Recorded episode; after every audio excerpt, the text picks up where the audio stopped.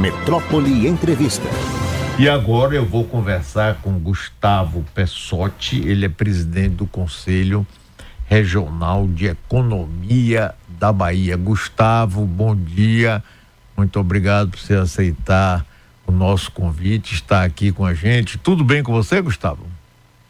Tudo bom, Mário? Bom dia a todos aqui nos escutam nesse horário. Tudo ótimo, né? Melhor, melhor agora, né? Depois da decisão de ontem, eu tô, tô aqui em Vitória da Conquista. Hoje o sol tá firme, forte, contrariando aí a previsão da meteorologia que falava de frio, né? Eu acho que ah, os Santos assim ficaram tão felizes com a decisão de ontem do Banco Central de finalmente rebaixar a taxa de juros, falaram, vamos comemorar e para comemorar hoje vai ter sol, né, ao invés de frio. Então, muito bom dia para você.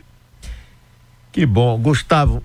É, primeiro, por que é que você acha que o Banco Central resistiu até agora a diminuir a taxa de juros e ele vinha sendo cobrado muito tanto pelo presidente como por outras autoridades, o próprio ministro da Fazenda, Haddad, e havia uma resistência aí do Banco Central.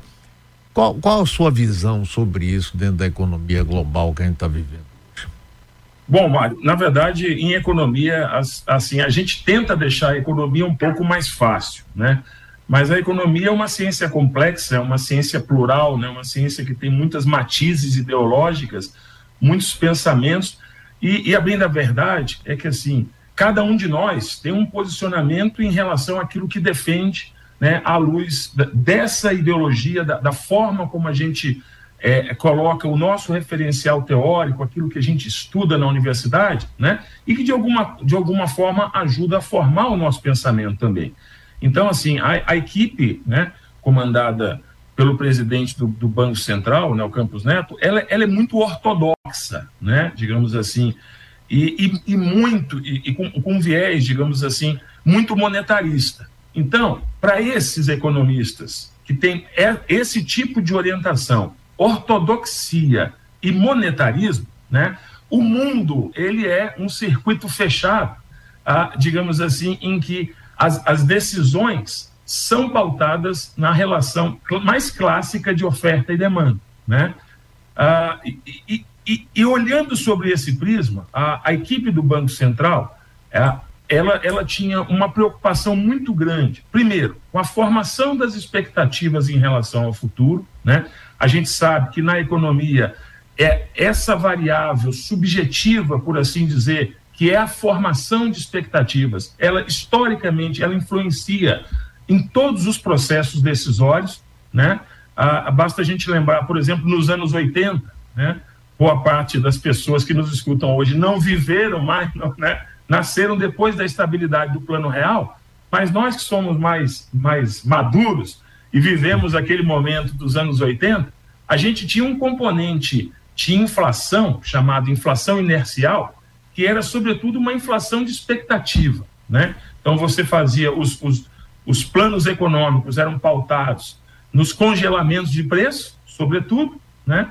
E o congelamento era uma profecia que auto se realizava, né? Quando descongelava, automaticamente você sabia que os, né, os atores econômicos, todos eles iam subir a, a, os preços bem acima da inflação, muito acima, né, com todo ágio, porque seguramente, né, num passo seguinte, o governo recolocaria a ideia de um congelamento.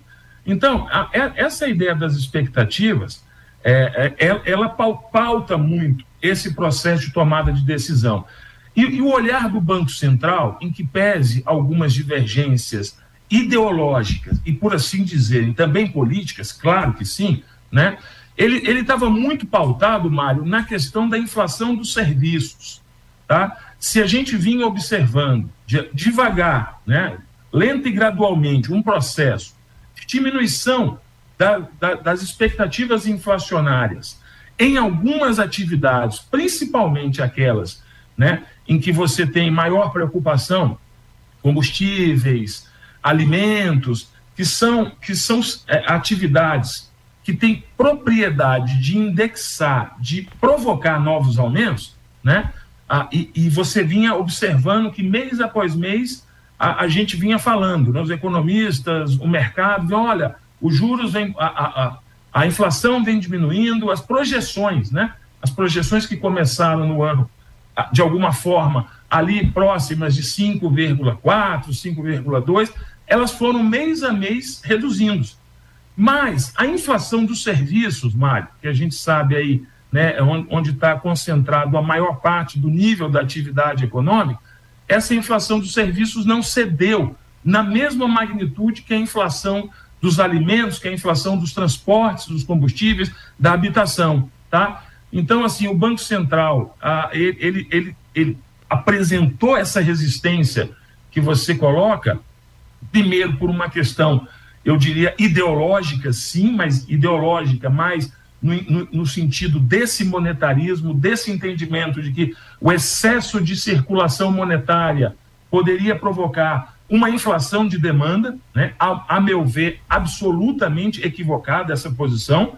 A inflação que a gente tem no Brasil está longe de ser uma inflação de demanda. As famílias, pelo contrário, elas estão endividadas. Tanto que o governo lançou o programa Desenrola, né? quando reconheceu que mais de 70 milhões de brasileiros estavam endividados. Então, assim, em absoluto, o problema da pressão inflacionária no Brasil dos últimos meses, e eu diria dos últimos anos, não era uma pressão de demanda, era, sobretudo, uma elevação de custos. Os custos estavam bastante elevados, por conta da guerra da Rússia e da Ucrânia, por conta da política de preços de paridade internacional da Petrobras, por conta dos custos da energia elétrica. Então, os custos indexadores de preços estavam elevados. Né? E então, a taxa de juros não consegue ser um instrumento eficaz para redução de inflação quando ela é uma inflação de custos. Né? A, a, taxa de juros é como uma plaquinha de proibido nadar numa praia que tem tubarão. Você coloca lá, né, proibido entrar na praia, automaticamente os banhistas param de entrar e o tubarão começa a perceber: opa, meu suprimento alimentar sumiu. Então, obrigatoriamente, ou ele se adapta ao meio e vai para águas mais profundas buscar outro suprimento, ele morre. Tá? Assim é a inflação de demanda. Você aumenta a taxa de juros, você inibe o crédito, você piora as condições do financiamento das dívidas e as pessoas param de consumir. Em absoluto, Mário, não era isso e não é isso que está acontecendo no Brasil. Então, foi muito sensata né, a redução em meio ponto percentual. Eu espero de coração, assim, a, que a serviço do Brasil, da economia brasileira, né, essas quedas na taxa de juros, elas continuem persistentes ao longo dos próximos meses, já, já, já poderíamos ter uma taxa de juros seguramente aí inferior a 9%, né? A, a inflação, ela vai sim oscilar em torno aí de, dessa meta estipulada de 3,5, 3,8, 3,9, tá? Então, assim, já realmente não há mais, Mário, do ponto de vista econômico, nada, ne, nem no ambiente internacional, nem no ambiente doméstico, que, que diga assim: há um risco de uma retomada vertiginosa de preço. Então, é, é, é muito importante que esse processo continue. Mas a gente viu ontem também, Mário, que foi uma queda de braço. Né? Não foi um processo tranquilo, não foi uma votação unânime. Foi 5 a 4, foi uma decisão apertada, por assim dizer. Né? Talvez se o Galípoli não tivesse ali, talvez você não tivesse tido uma decisão né, do corte de meio ponto percentual, que para o bem do país aconteceu, tá? mas evidencia, sim, uma, uma resiliência, uma resistência, e que foi, sobretudo, uma resistência pautada nessa, nessa ideologia mais monetarista, nessa ideologia de acreditar que, que a pressão de demanda poderia trazer surtos e picos inflacionários, né? E, e o olhar na inflação de serviços, porque os serviços realmente tiveram uma, uma elevação bastante acima da média do resto dos preços. Gustavo, eu estou conversando com o Gustavo Pessotti, ele é presidente do Conselho Regional de Economia. Gustavo, é, quando a gente fala assim, inflação de demanda, é quando tem muito consumidor e pouco produto. Então, o produto fica escasso, ele cresce. E você mostrou aí com toda clareza a população endividada, vindo de uma estagnação econômica, de um nível de desemprego muito grande. Não havia porquê, mesmo que a gente quisesse, ter uma inflação de demanda. Todo mundo querendo comprar. aí não tem automóvel, não tem comida, não tem. Não é isso, absolutamente. Agora, daí eu pergunto a você, essa, essa é, decisão, essa visão ideológica mais monetarista, ela teria algo, como por exemplo Lula fala sempre, e outros também, de que é uma coisa de um, uma visão mais ligada à direita, com o objetivo de criar algum embaraço para o desenvolvimento de um governo de centro-esquerda como de Lula? Você vê isso ou é fantasma? Olha, é, é claro que em tudo que a gente fala, a gente nunca pode, né? Mas na, na, na economia, quando a gente fala de economia e quando a gente a, às vezes tenta seduzir o aluno ao curso de economia, né? Há um, há um grande componente do curso de economia na parte de ciência política, né? Então a gente passa aí muitos anos estudando os autores clássicos, né, o Adam Smith, o Davi Ricardo, o Malthus, a chamada escola clássica da economia, né? Depois você estuda a escola neoclássica, então depois você estuda o marxismo. Então, assim, esse componente político, Mário, ele é inexorável à, à economia.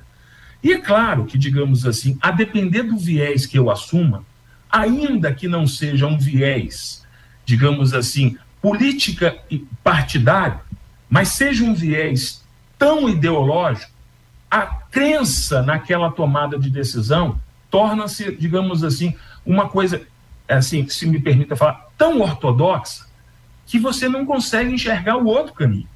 Então, uhum. eu, eu, eu, eu, prefiro acreditar, Mário, que longe dessas questões políticas, que elas, elas não estão, né, num, num, num, né, digamos assim, numa redoma, elas não estão isoladas. A gente não pode ser nem leviano de dizer que sim, que havia uma clara intenção do presidente Campos Neto de sabotar o governo Lula, de impedir né, o processo de retomada. A gente não pode, digamos assim, mas a gente também não pode entrar na panaceia política, né?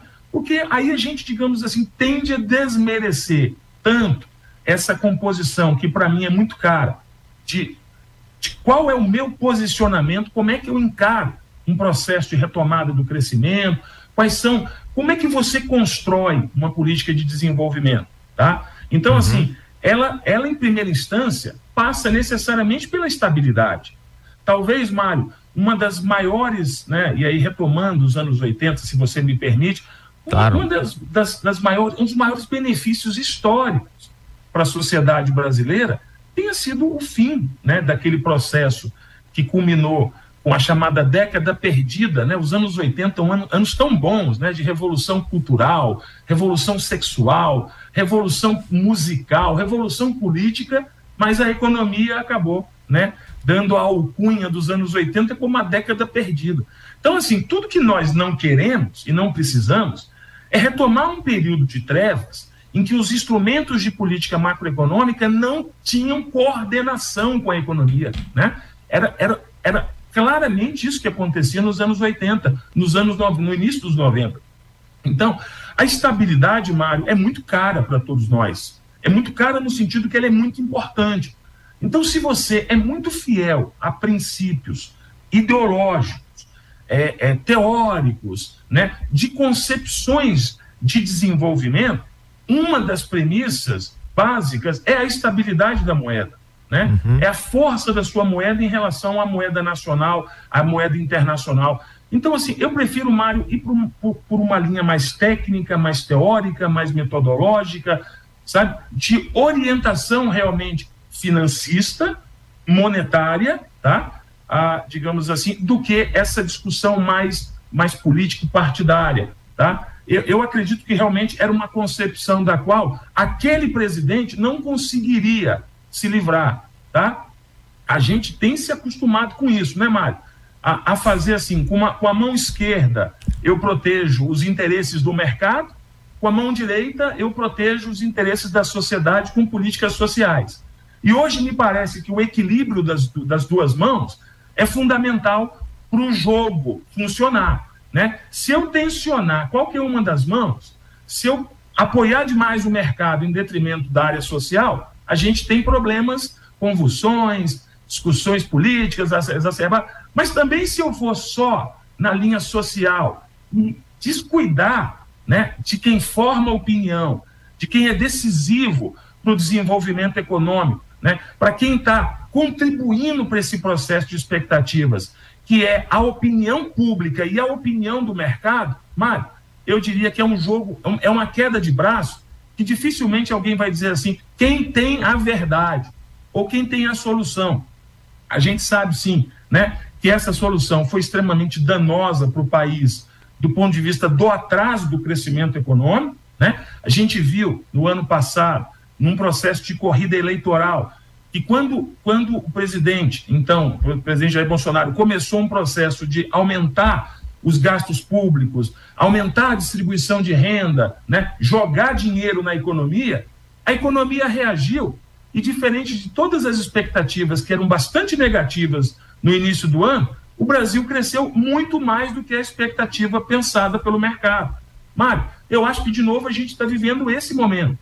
Eu acho que as coisas estão começando, né? A gente olha para o céu e, ao invés de, de enxergar muita nebulosidade, a gente enxerga buracos mais azul, azuis, né? E começa a prospectar uma, um, um começo de uma saída desse precipício que nós estamos aí desde 2015. Tá? Faz bastante tempo, não é de agora, não. Faz bastante tempo que a economia brasileira está estagnada, que você, meu amigo, que está me ouvindo agora, está querendo uma dose maior de otimismo. Né? Está querendo que a gente venha aqui, Mário e eu, e os atores econômicos, e fale assim: olha, as coisas vão melhorar, as coisas estão se endireitando. Então, Mário, eu, eu prefiro né, sair um pouco dessa, dessa discussão mais político-partidária e acreditar que a decisão ela é muito mais dogmática. Mas claro que sim, né? O dogma também é uma característica a depender se você tem um viés mais de esquerda ou mais de direita, tá? Mas ah, eu, eu, prefiro entender que essa orientação pró-juros, né, pró-mercado financeiro, pró-mercado monetário, ela, ela, ela é uma decisão da qual o presidente Campos Neto não consegue sair. Ele não consegue, porque ele está imerso ele está tão protegido e ele está tão imerso dentro do mercado financeiro que ele começa a não enxergar. E ele começa a associar e a racionalizar tudo em função do mercado financeiro, em função do comportamento da economia monetária. E aí ele esquece a pobreza, ele esquece a indigência, ele esquece os, os milhões de brasileiros com insegurança alimentar, ele esquece que a retomada do crescimento econômico é o mecanismo mais eficaz para, no médio e no longo prazo, você reduzir a, o gasto público e aumentar a participação do mercado, a reativação dos investimentos produtivos. Como é que você faz investimento produtivo, Mário? Num Brasil em que você paga a remuneração da Selic mais a inflação.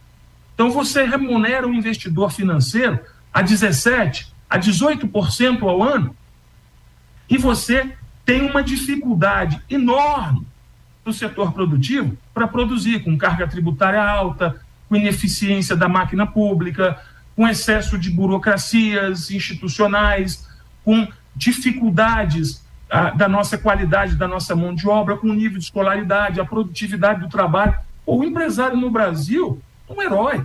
Conviver com tantos tantos problemas que impedem esse crescimento econômico, que impedem a realização de investimento, e mais, com esse oferecimento. Mário, nós estamos oferecendo aos empresários, olha, seu empresário, ao invés de contribuir para o crescimento econômico, ao invés de fazer investimentos que tragam mais empregos e aumentem a produção, não, muito pelo contrário, apliquem, vão ao Tesouro Direto, vão às aplicações de renda fixa, Coloquem seus recursos nos bancos e vamos fazer a bolha financeira crescer, porque afinal de contas o que você precisa é aumentar suas margens de lucros, independente de que isso esteja significando melhoria do progresso, aumento do desenvolvimento, diminuição das disparidades. Não, né? É claro e evidente que para reduzir desigualdade, para aumentar a, a, digamos assim, a dinâmica econômica, você precisa crescer. O crescimento não vai resolver todos os problemas e mazelas do Brasil, não. Muito pelo contrário, né? Até porque a gente conhece também, né, Mário? A teoria do bolo, né? Do nosso Deus, né? vamos fazer o bolo crescer para depois repartir. Essa é a história do Brasil, né? Bem lembrado. Agora, não é à toa que o nome do presidente do Banco Central, Roberto Campos Neto, a gente lembra de Bob Fields, o avô dele, inteligentíssimo, uma grande figura do ponto de vista intelectual, foi deputado e foi o primeiro ministro da Fazenda no regime militar de Castelo Branco, que junto com Otávio é, Bulhões de Gouveia, um planejamento, outro na Fazenda, deram aquele arroxo fantástico quando os militares deram um golpe em 64. Olha, Gustavo, foi ótimo aí, viu, sua participação, como sempre. Muitíssimo obrigado. Eu vou perturbar você de vez em quando, viu? Um abraço para você. Ô, Mário, muito obrigado. Eu gosto muito do seu programa, gosto muito de você. É, você também é um homem que já contribuiu muito né, com o planejamento do estado da Bahia. Né? O, o, o, né, o Roberto Campos Bob Field, que você falou, né? ele era um, foi um grande planejador, né? um homem a serviço da economia brasileira, em que pese aqueles tempos muito difíceis que nós vivemos, mas eram tempos áureos também por esse processo de planejamento, né, para alicerçar o processo de desenvolvimento do Brasil. Né? É muito importante que os, os ouvintes conheçam a história e a trajetória da economia brasileira e olhem o regime militar como um período duro de cerceamento, de, né, de combate às liberdades individuais, mas que no campo econômico reservou aí um, um processo de planejamento do desenvolvimento que foi muito válido, né? E que foi muito importante. Então, assim, eu, eu, agradeço muito a chance de estar com vocês aqui, com os ouvintes da Metrópole, agradeço estar no seu programa, gosto muito de estar aqui e sempre que chamado estaria à sua disposição. Valeu, Gustavo, um abração para você.